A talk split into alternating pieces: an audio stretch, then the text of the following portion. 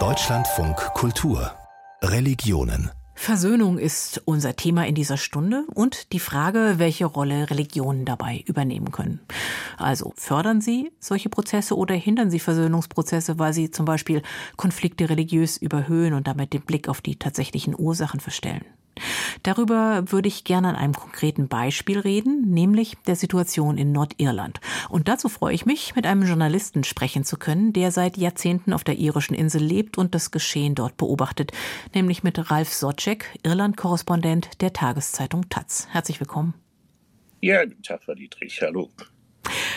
Nordirland. Das Land hat eine lange und blutige Eroberungsgeschichte. Die Kurzformel dafür ist gerne katholische Iren gegen protestantische Engländer. Und dahinter steht ja immer die Frage, ist das wirklich ein religiöser Konflikt oder ist das doch eher Politik, die sich einen religiösen Mantel umhängt, weil man so Freund und Feind griffiger benennen kann?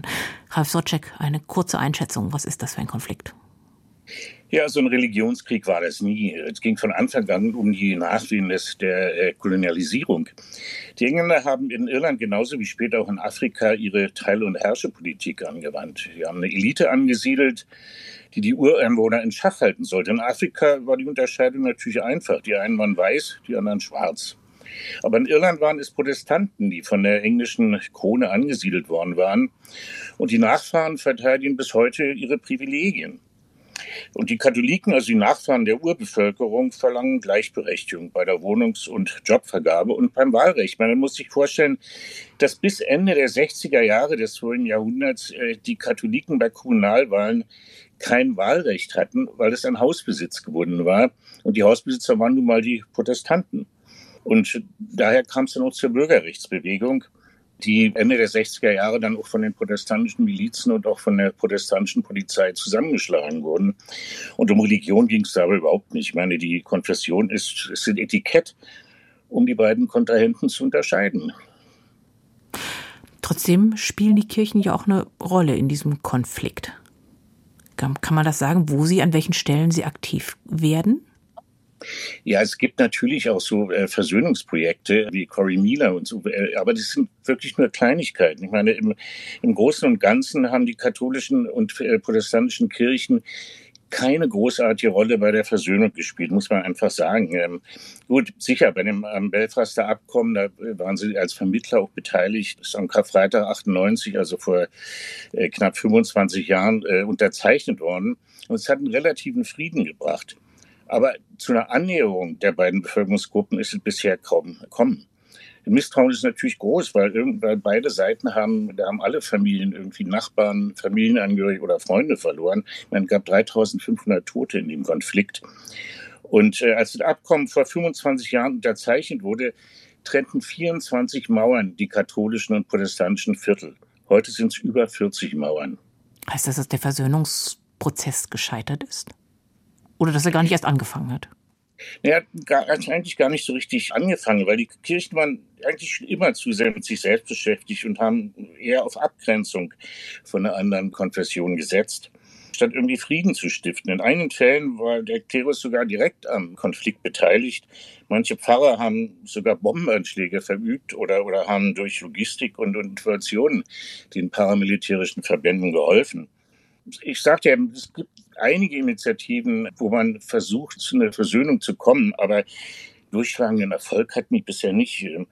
Komisch an der ganzen Sache ist ja, dass die nordirische Stadt Armagh sowohl Sitz der katholischen als auch der protestantischen Kirche Gesamtirlands ist. Die beiden Kathedralen stehen sich auf zwei Hügeln gegenüber und, und beide sind nach St. Patrick benannt, dem Schutzpatron Irlands. Das ist vermutlich die einzige Stadt der Welt, die zwei Kathedralen mit demselben Namen aber unterschiedlichen Konfessionen beherbergt. Zur Versöhnung gehört ja auch die Herstellung von Gerechtigkeit. Und das funktioniert nicht nur über Gerichte und über offizielle Rechtsprechung, sondern ja auch, indem die einzelnen Gemeinschaften das Vertrauen haben, dass eben Gerechtigkeit entsteht und dass sie gerecht behandelt werden.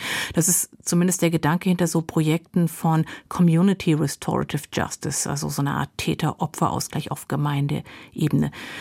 Sind da religiöse Kräfte am Werke? Solche Projekte gibt es ja verstreut über Nordirland. Ja, sicher, es gibt verschiedene Projekte, wo man versucht, zur, zur Versöhnung zu kommen. Aber die Kirchen halten immer noch zu sehr an ihren Einflussmöglichkeiten fest, finde ich.